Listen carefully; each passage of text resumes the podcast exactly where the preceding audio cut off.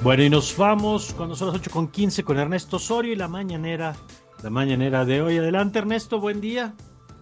¿Qué tal, mi querido Mario? ¿Cómo estás? Muy buenos días, Ana, amigos que nos escuchan, buenos días. Bueno, pues hoy el presidente ya de regreso en Palacio Nacional inicia su conferencia matutina, pues comentando que al arranque de las campañas políticas, pues hay que ser prudentes y a diferencia de otras ocasiones en donde pues ha dicho incluso que por encima de la ley está la figura presidencial y el respeto a su personalidad. Hoy el presidente le pide a los asistentes a la conferencia matutina autolimitarse para que junto con él pues se apeguen a las reglas estrictas que marca la ley electoral y no le cuestionen sobre esos temas. Así fue como lo comentó. Vamos a Llevar a cabo este diálogo circular entre todas y todos, ayudamos, les pido eso, cooperación para que si hay un tema que no debemos de tocar, eh, nosotros mismos nos autolimitemos, si les parece. Ya ustedes me dicen si puedo o no puedo, pero ayuden para que no se dé ningún motivo, pero además que no violemos la normatividad del presidente respecto a esto que marca la ley electoral para que no toquen estos temas. Oye, bueno, Ernesto, ¿sí? lo que habría que decir al presidente es que los periodistas no tienen restricciones para preguntar. El que tiene restricciones para contestar es el presidente, ¿no? O sea, como si a estas alturas no nos quede claro que el presidente pues contesta lo que quiere contestar y lo que no lo puede dejar de lado, como lo ha hecho durante este tiempo. Eh, pero bueno, vamos a ver cuánto dura el presidente fuera de las campañas. Ojalá, ojalá sí sea, ¿no? Como marca la ley. Así es, y bueno, es que el presidente, justamente las primeras preguntas que le hace una reportera de estos eh, portales que siempre se eh, colocan muy afines al gobierno federal, bueno, le cuestionan acerca de temas que de corrupción en las aduanas, temas que tienen que ver con los organismos autónomos y el presidente pues arrecia sus críticas el periodo neoliberal, llama corruptos a quienes intentaron acabar con la Comisión Federal de Electricidad y Petróleos Mexicanos. Eh, digamos que como que camina en la línea, en la cuerda floja entre lo que se puede y no se puede decir y se autolimita, se empieza ahorita como que a autolimitarse y comenta también acerca de la corrupción en aduanas que va a pedir que se presente el titular de esta área para que pueda dar un informe al respecto y bueno, comenta que al interior del Instituto Nacional de Acceso a la Información, al INAI, pues existe una simulación para seguir actuando de manera tendenciosa en lo que es el cumplimiento de la ley de transparencia que dice el presidente solamente es para beneficiar a algunos cuantos, eh, muy apegados a los sectores como llama conservadores en cuanto a lo que es la transparencia y la rendición de cuentas. Y eso es parte de lo que va de la conferencia matutina allá en Palacio Nacional. Bueno, gracias Ernesto. Buenos días. Buenos días y nosotros tenemos más noticias. Adelante, querida Ana.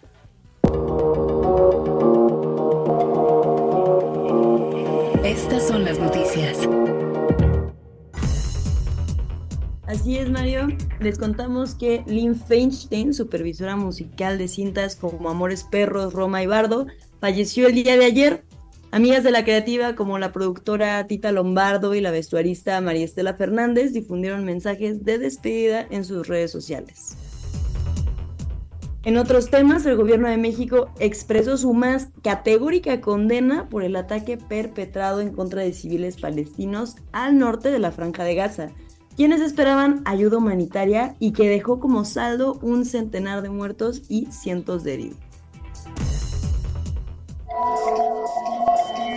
Scanner 360. Y en información internacional, un juez estadounidense suspendió este jueves la entrada en vigor de una polémica ley de Texas que permite a las autoridades policiales detener y expulsar a migrantes, de los cuales sospechen que ingresaron de forma ilegal a Estados Unidos. Esto lo informaron los demandantes. Esto luego de la visita del expresidente Trump y del presidente Biden a la frontera con México. Radio Francia Internacional nos tiene el reporte. El duelo de este jueves, Danae, se produjo en la frontera de Texas, como lo decías, desde Eagle Pass, símbolo del contencioso entre la administración federal y el Partido Republicano. Greg Abbott, el gobernador de Texas, cercano a Donald Trump, puso vallas cortantes para que los migrantes no puedan cruzar el Río Grande. Eagle Pass, epicentro de la crisis migratoria, donde las autoridades locales llevan una batalla para proceder a las expulsiones masivas en virtud de lo que consideran una invasión. Donald Trump está en su territorio. Para el candidato republicano, esta invasión es consecuencia directa de la política del presidente actual, Joe Biden, quien califica de criminal Joe Biden, su contingente, desde Brownsville a cinco horas de Eagle Pass, tuvo un discurso radicalmente opuesto. Escuchemos a Joe Biden. Joe Biden, quien instó a Donald Trump a apartar la política y a unirse a él para aprobar el acuerdo bipartidista de seguridad fronteriza. Según eh, los activistas, sin embargo, eh, los activistas locales expresaron escepticismo considerando la visita de ambos líderes como innecesaria y sobre todo motivada por intereses electorales. Europa y miles de simpatizantes del opositor ruso Alexei Navalny se concentraron este viernes para rendirle homenaje en una iglesia de Moscú antes de su funeral, pese al riesgo de ser detenidos. Cumpliendo con el rito ortodoxo, su cuerpo fue expuesto en un féretro abierto, cubierto con decenas de flores rojas y blancas. Varios asistentes, varios asistentes portaban cirios. El mundo a través del deporte. Crack 90.9. Y ahora sí, vámonos largos y tendidos con información deportiva. Buenos días, Omar. ¿Qué nos traes el día de hoy? Hola querida Ana, de nueva cuenta, qué gusto saludarte y pues vámonos largos y tendidos. Por una parte, fin de semana de cuartos de final en la Copa Oro Femenil. Mañana tendremos a Canadá que se estará enfrentando a Costa Rica a las 6 de la tarde, a las 9 de la noche. Brasil y Argentina estarán eh, escribiendo un capítulo más en la rivalidad más importante del fútbol sudamericano. México tendrá actividad el próximo domingo a las 4 de la tarde cuando se enfrente a Paraguay. Estados Unidos chocará frente a Colombia para saber así quiénes estarán enfrentando el próximo 6 de marzo en las semifinales de este torneo de, además, no solo tendremos actividad de la selección femenil, sino también eh, ya la novena fecha de clausura 2024 en la Liga MX eh, con eh, las Cholas que estarán visitando Ciudad Universitaria mañana ante las Pumas a las 12 del día. Mazatlán femenil también estará chocando con Tigres femenil en la doble cartelera de sábado, mientras que el domingo Atlético San Luis estará chocando frente a León, Juárez ante Atlas y el próximo lunes tendremos cinco partidos, ya estaremos platicando al respecto de esta fecha. Por otro lado, resultados de la NBA. Ayer los Lakers de Los Ángeles derrotaron en tiempo suplementario 134-131 a los Wizards de Washington. Los Warriors de Golden State le sacaron la victoria 101 eh, 110-99 a los Knicks de Nueva York, también el Magic de Orlando en la senda del triunfo 115-107 sobre el Jazz de Utah, mientras que ya terminó la tercera sesión de prácticas rumbo a la clasificación del primer Gran Premio de la temporada 2024 de la Fórmula 1. Carlos Sainz se llevó el mejor cronómetro de la sesión, seguido por Fernando Alonso y Max Verstappen. Sergio Checo Pérez termina en la octava posición, así que bueno, pues ya terminaron los ensayos. La próxima vez que los, eh, los pilotos y los monoplazas tomen pista ya será para eh, clasificar, así que bueno, fin de semana bastante completo en el mundo de los deportes. Bueno, muy bien. Vamos a ver cómo viene todo y lo del checo, pues ojalá, por supuesto, que simplemente esté calentando y que nos dé una gran temporada como la última que fue extraordinaria, ¿no? Sí, hay que decirlo también, eh, la sesión que tuvo a Carlos Sainz y a Fernando Alonso con los mejores cronómetros, ellos salieron con eh, neumáticos blandos, lo cual les da un mayor eh, agarre. Checo todavía está trabajando con llantas medias, entonces no podía apostar a un cronómetro de esta situación, así que más bien habrá que esperar a la clasificación a ver realmente qué es lo que trae este Red Bull 20 para esta temporada. De acuerdo, ahí, ahí ya tendremos, qué, qué bueno que nos compartes esa, ese matiz. Muy bien, gracias querido Omar. Seguro, querido Mario, ya nos escuchamos el día de mañana a la una de la tarde, el domingo a las nueve de la mañana en Crack 99 y por supuesto el lunes de regreso con todo lo que pasó el fin de semana aquí en Radar. Les mando un fuerte abrazo. Gracias, porque ya saben que los deportes no paran y nuestro crack Omar tampoco. 8 con 25.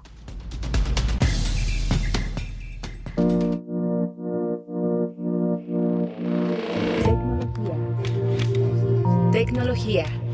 Con Padrino Tech. Sergio López, ¿cómo estás, querido? ¿Cómo estás, Padrino? Un saludo para ti, para Ana y para toda la audiencia. Muy bien, pues qué, qué gusto tenerte por acá, como siempre. Yo espero con mucha ilusión los viernes de tecnología en que nos platicas de cosas que están pasando en el mundo, como esto eh, ahorita ya nos vas a, contar lo que pasa en Barcelona y lo que pasa eh, con las redes sociales y las discusiones, pero yo creo, Sergio, y por lo que nos vas a contar ahora, pues que estamos claramente ya en la entrada de una nueva etapa en la discusión de nuestra relación con la tecnología, ¿no? Yo creo que toda la euforia de las décadas anteriores ya eh, se agotó y estamos entrando a la discusión, como en toda relación, de ponerle límites.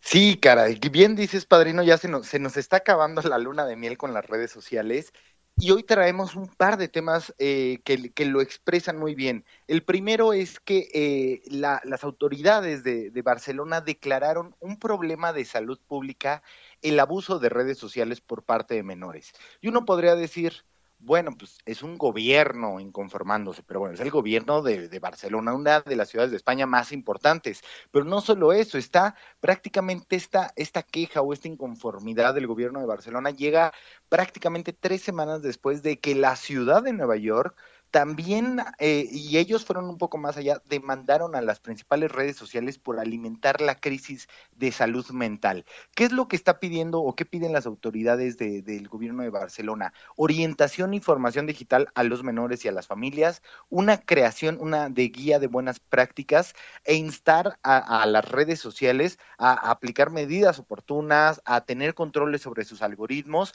y esto pues básicamente para evitar que justamente ellos acusan a las redes sociales de distorsionar la imagen corporal, de fomentar desórdenes alimenticios, provocar trastornos del sueño eh, y tener mucho más exposición al ciberacoso. Entonces, es interesante porque yo no creo, y el gobierno de ni el de Barcelona ni el de España se van a meter a decirle a Meta o a, Twitter, ¿no? O a X qué tienen o qué no tienen que hacer, pero al menos son estos, estos síntomas que, como bien dices, van levantando alarmas y van levantando alertas. Y del otro lado, ahora, pero de este lado del, del mundo, eh, el Tribunal Supremo de Estados Unidos en verano va a tener que eh, determinar quién regula las redes sociales. Es decir, las redes sociales regulan su discurso, el Estado debe de regular su discurso.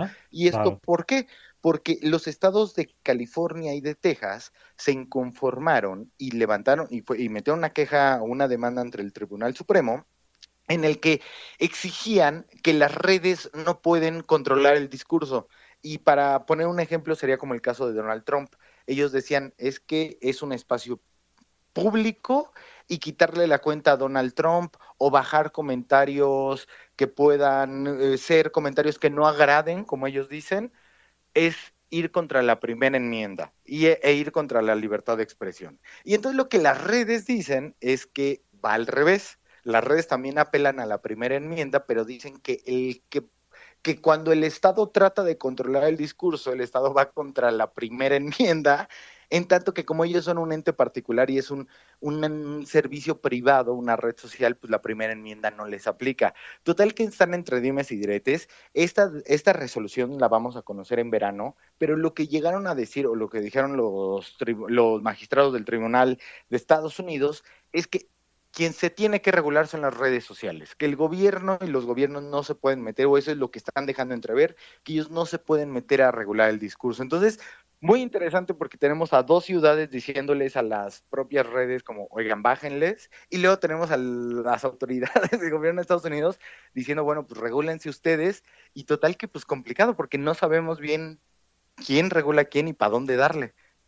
Y, al final pues tenemos a los consumidores lidiando con estas empresas y con estas tecnologías, tratando de ponerle límites, ¿no? Y a los padres de familia también viendo esta discusión que dices ahora se dio en Barcelona, pero antes se dio en, en Francia y antes se dio en Finlandia y que bueno, pues estamos en el mundo discutiendo ese tema. Eh, qué bueno que lo traes y seguramente de esto, así como nos traes de manera recurrente temas de inteligencia artificial, este tema de la regulación creo que va escuchándose cada vez más Y nada más agregar el tema de Sony, que es interesante porque normalmente, Sergio, las empresas se supone que corrían gente cuando les iba mal y ahora ya no sabemos si es cuando les va mal o cuando les va muy bien, pero el punto es que siguen los recortes, ¿eh? Sí, caray, no es un tema que no hemos parado. el año pasado me acuerdo que hablábamos mucho de recortes en las tecnológicas y este año recortes en las de videojuegos. Y como, como bien señalas, es muy extraño porque son industrias que son que les ha ido muy bien, que están rompiendo récords, pero bueno, la gente de PlayStation anunció un recorte del 8% de su plantilla, que es prácticamente 900 empleados en todo el mundo, siguiendo los pasos de Microsoft y Xbox, que hace un par de semanas igual despidieron a 1.900 personas, siguiendo a la gente de Bungie, que también hace unas semanas despidió al 25% de su plantilla, o sea, se ha venido una, una etapa fuerte de recortes ahora en la industria de los videojuegos y muy extraño porque como, como señalabas, pues son industrias bollantes en realidad. Pues sí, mucho dinero, pero y además la cosa es que cada vez que anuncian estos recortes suben en bolsa, ¿no? Es esta cosa de donde se premia porque se, porque se asume que están gastando menos y que por lo tanto puede haber más utilidades, en fin, eh, que bueno, pues completamente. Interesante como siempre los temas que nos trae Sergio, te agradezco y te mando un abrazo. Un abrazo, padrino, para ti, para Ana y para toda la audiencia. Muchas gracias, Sergio López. Como siempre, como cada viernes para privilegio nuestro para hablar de tecnología. ¿Con qué vamos, Ana? Nos vamos a ir a un corte y regresamos con mucha más información. En este momento vamos a estar hablando con Yolanda Meyenberg acerca de su libro La travesía del Redentor y vamos a tener como todos los viernes a Luis Royce. No se vaya que regresamos.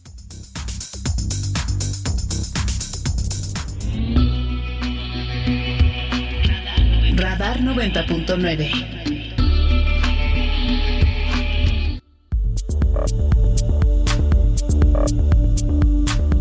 Bueno, y ya vienen, ya están las campañas aquí. Vamos a ver cómo se desarrolla este proceso. Por cierto, interesante el ejercicio que hizo Reforma de llamar a varias voces de académicos, de investigadores, para ver qué esperar en esta campaña recojo lo dicho por nuestro rector Luis Arriaga, hablando de, pues, de apelar al sentido de responsabilidad histórica de quienes hoy aspiran a, a la presidencia y la expectativa de tener respuestas claras pues, a problemas concretos, ¿no? Pobreza, violencia, derechos humanos, Estado de Derecho y democracia, y la reiteración para que acudan aquí a la Universidad Iberoamericana, cosa que espero que ocurra y que le podamos estar reportando aquí en unas semanas de las candidatas y el candidato a la presidencia. Vale la pena que usted se asume a esto publicado por Reforma eh, con diferentes perspectivas en torno a la elección que se publica el día de hoy. Pero mire, ya sabe que aquí nos gusta hablar de, libros y vamos a platicar de esta novedad editorial editada por Ariel, La travesía del Redentor, eh, discurso, propaganda y poder en el López Obradorismo. Es un trabajo de la doctora Yolanda Meyenberg, a quien me da mucho gusto saludar como siempre. ¿Qué tal, doctora? Bienvenida. ¿Cómo estás, Mario? Buen día.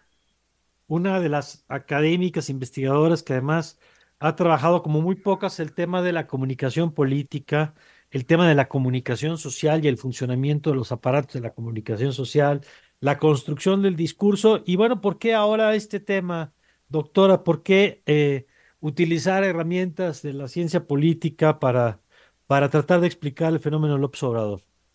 Mira, yo pienso que el fenómeno López Obrador no es un fenómeno exclusivo de, nosotros, de México, es un fenómeno que se está dando como perfil político en muchas otras realidades eh, internacionales y que estudiar a López Obrador como un caso y ofrecer una serie de herramientas para entender qué es lo que está pasando en el país, eh, permitía eh, entender más el, perfil del personaje, pero no solamente eso, sino ubicarlo en una serie de explicaciones que em, a la larga permitirían también entender qué está pasando en el país, por qué tenemos esta forma de gobierno, por qué eh, el presidente López Obrador gana con mm, el, voto tan contundente de los mexicanos, en qué momento político se da esto y cuál es su liderazgo, cómo construye su partido, cuál es su narrativa. Entonces, a mí me, me interesaba ofrecer una explicación muy completa sobre este personaje que, que, permitía también trabajar otros perfiles de personajes, pero que le daba al, eh, que, además establecía un registro de lo que está sucediendo en el país y que permitía también revisar de, a posteriori, pues, una, una forma de, gobierno tan especial, tan poco ortodoxa y eh, tan contundente. En el, en el libro se van analizando desde lo más reciente y temas concretos como la mañanera, la respuesta del presidente al tema de la pandemia, pero se pone sobre todo en un marco, en esto que decía la doctora Yolanda Meyenberg, de entender que no es un fenómeno único y que hay herramientas para explicarnos. Por ejemplo, en el libro al principio, doctora, habla de los marcos que utiliza el presidente. Eh, quizá el marco más conocido por todos es el de la cuarta transformación, que así dicho no comunica nada, pero que hay que entender en el marco de los procesos históricos que ha vivido México. ¿Cómo utiliza el presidente la historia para encuadrarse él, para presentarse él y presentar a su movimiento? Mira, eh, el presidente nos, nos quiere convencer de que ha habido, bueno, eso no nos quiere convencer, las ha habido tres grandes cambios políticos en el país, el de la independencia, el de la reforma, el de la reforma y el de la revolución.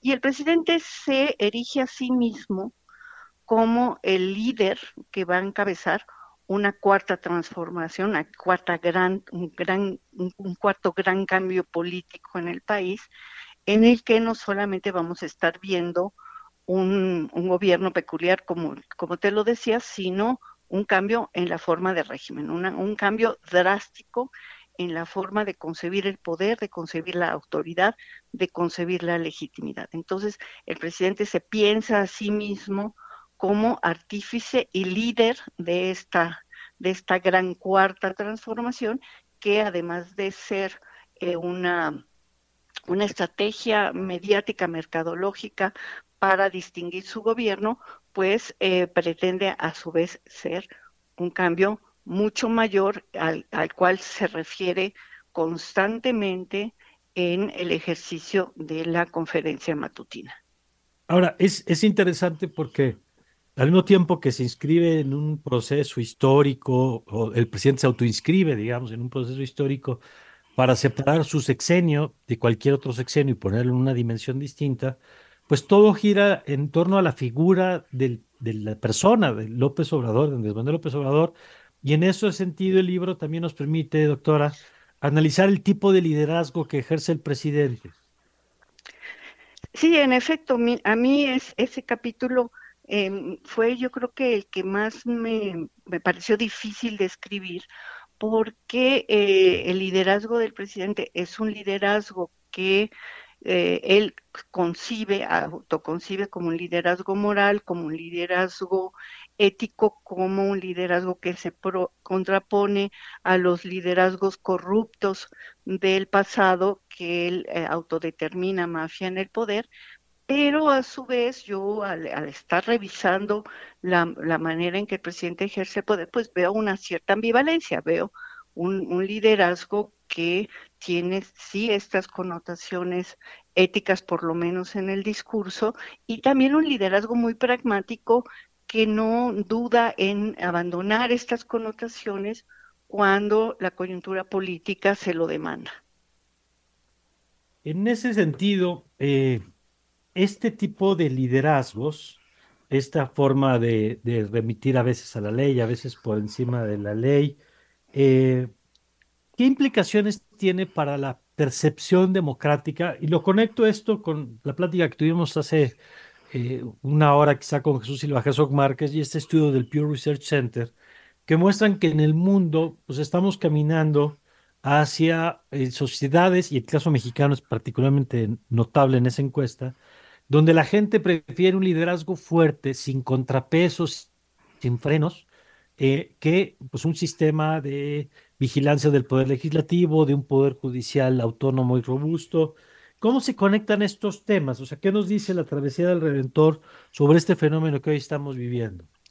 Mira, eh, eh, eh, en efecto, el presidente es un, es un personaje político al que las instituciones, a que apela a las instituciones cuando la, él necesita de las instituciones para legitimar alguna, alguna causa política, como fue el, en su momento el, la intención de desaforarlo para impedirle que fuera candidato, que estuviera en la, en la boleta para la candidatura presidencial, pero por el otro lado también el presidente es totalmente capaz de decir que a él todas las normas y las instituciones eh, no están por encima de él porque el liderazgo moral que él ejerce pues es, superior a estas normas y a estas instituciones.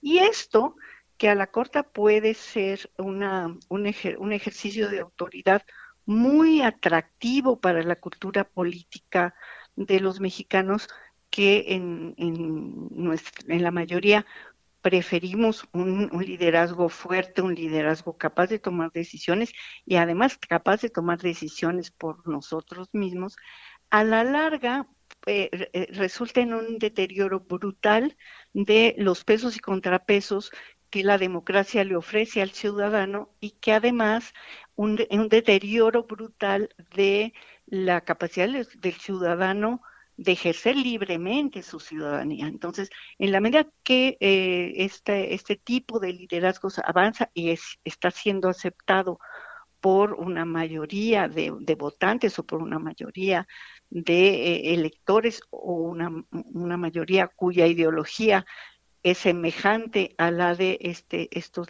estos líderes fuertes, por llamarlos lo menos, eh, avanzan, pues lo que estamos viendo es que el autoritarismo le, le, va ganando espacio a la democracia a pasos agigantados y que esto no ha sido de ninguna manera benéfico para los casos en los que observamos este tipo de situaciones. Bueno, pues por eso es importante leer análisis como el de la doctora Yolanda Meyenberg, La travesía del Redentor, discurso, propaganda y poder en el López Obradorismo, editado por Arial, esta novedad editorial. Muchas gracias, doctora. Oye, Mario, nada más un comercialito. El libro se presenta el 14 de marzo a las 13 horas en el Salón 1 en, la, en el edificio ese de la Facultad de Ciencias Políticas. Y bueno, por supuesto, agradecerte el espacio y este y pues desearle a tu auditorio un muy buen fin de semana. Al contrario, gracias, gracias a usted, doctora. El próximo 14, jueves 14. Entonces, ¿a qué hora? A las 13, Salón 1, planta alta del edificio F de la Facultad de Ciencias Políticas y Sociales. Perfecto, muy bien. Gracias, doctora. Te lo agradezco a ti. A usted, la doctora Yolanda Meyenberg, autora de este texto y de otros, insisto, si a usted le gustan los temas de política, y entender mejor no solamente el chisme político que tiene su encanto, por supuesto, sino entender cómo se construye la comunicación política, cómo se construyen los liderazgos, cómo operan las áreas de comunicación desde los gobiernos.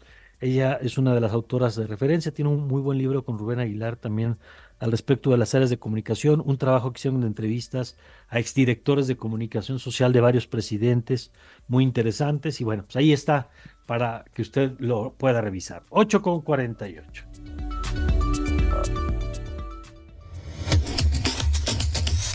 Radar 99. Radar 99. Yeah, what can I do for you? Okay, picture a cell phone and an email machine all in one thing. There is a free wireless internet signal all across North America, and nobody has figured out how to use it. It's like the force. ¿Qué estamos oyendo, querido Luis Royce? Muy buenos días. Hola Mario, hola, hola Ana, ¿cómo están? Me da mucho gusto saludarles. Justo estamos escuchando eh, parte de, del tráiler de la película que se acaba de estrenar en plataforma, la película Blackberry, que seguramente quienes son como de mi edad se acuerdan de ese dispositivo que fue el primer teléfono inteligente, Mario. ¿Te recuerdas bien?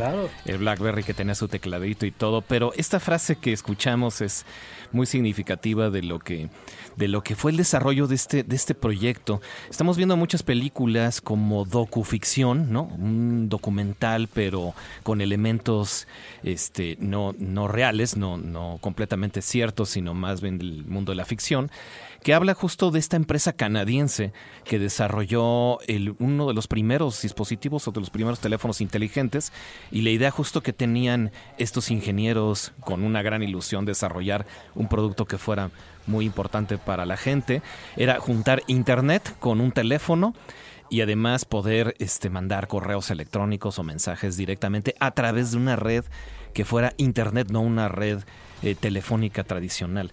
Y al final de lo que escuchamos en la frase decía, es que hay una hay un ancho de banda, un espectro en, el, en la atmósfera, ¿no? Donde podemos transmitir eh, internet gratis, ¿no? Es lo que dice uno de los ingenieros que es Mike Lazaridis y dice, es como la fuerza refiriéndose por supuesto a la fuerza de Star Wars y, les, está explicando a, los, a, los, a la gente de mercadotecnia y la gente de ventas de una empresa y se quedan todos así de ¿que no saben qué es Star Wars?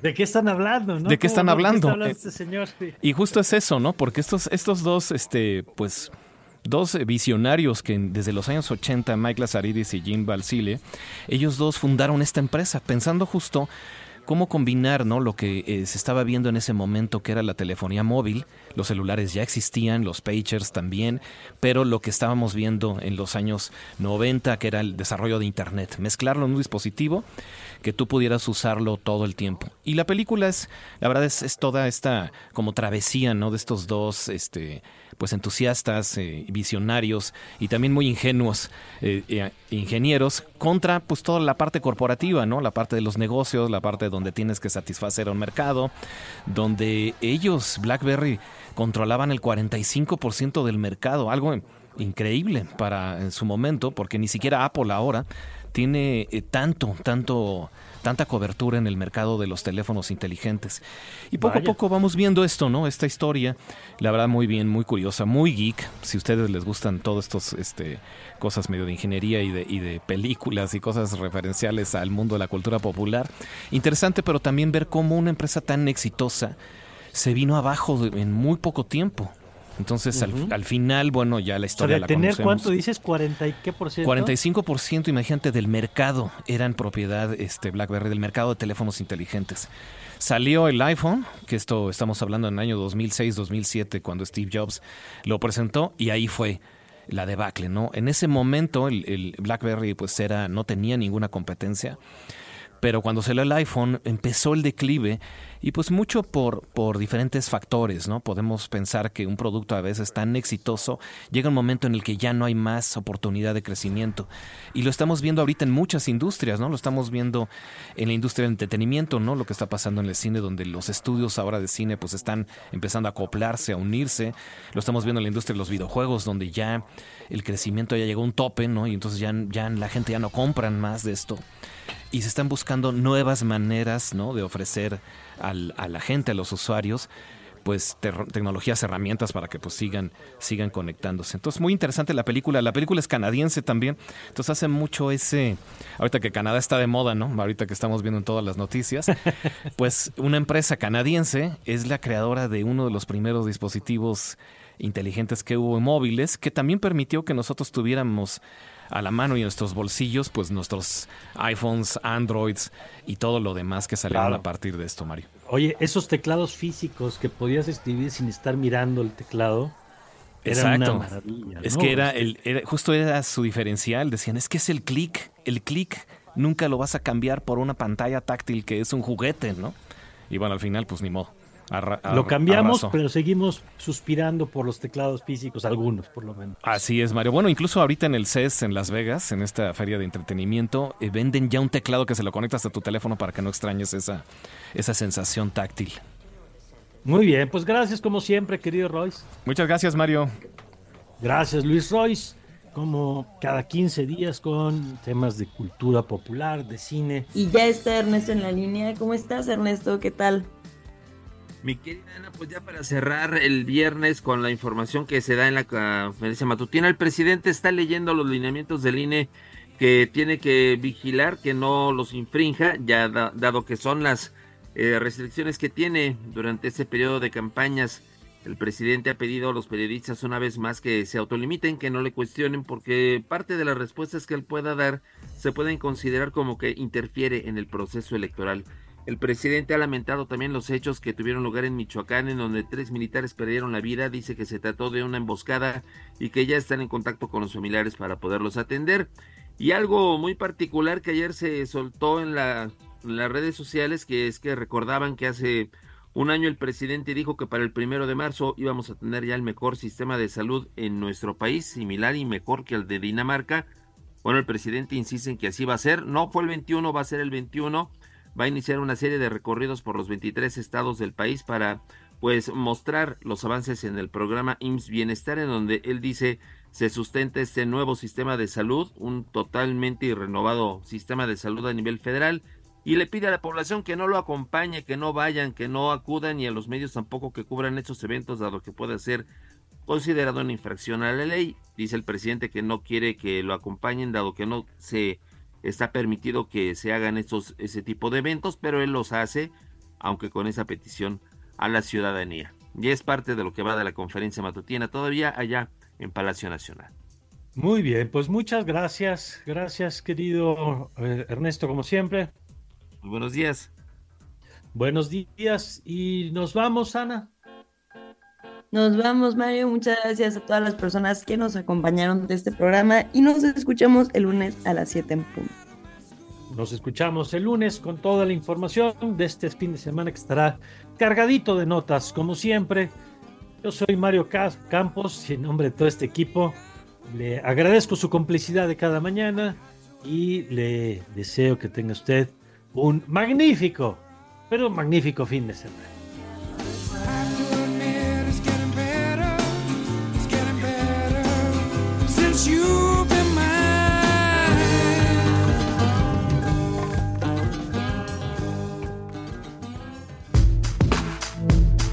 Ibero 90.9 presentó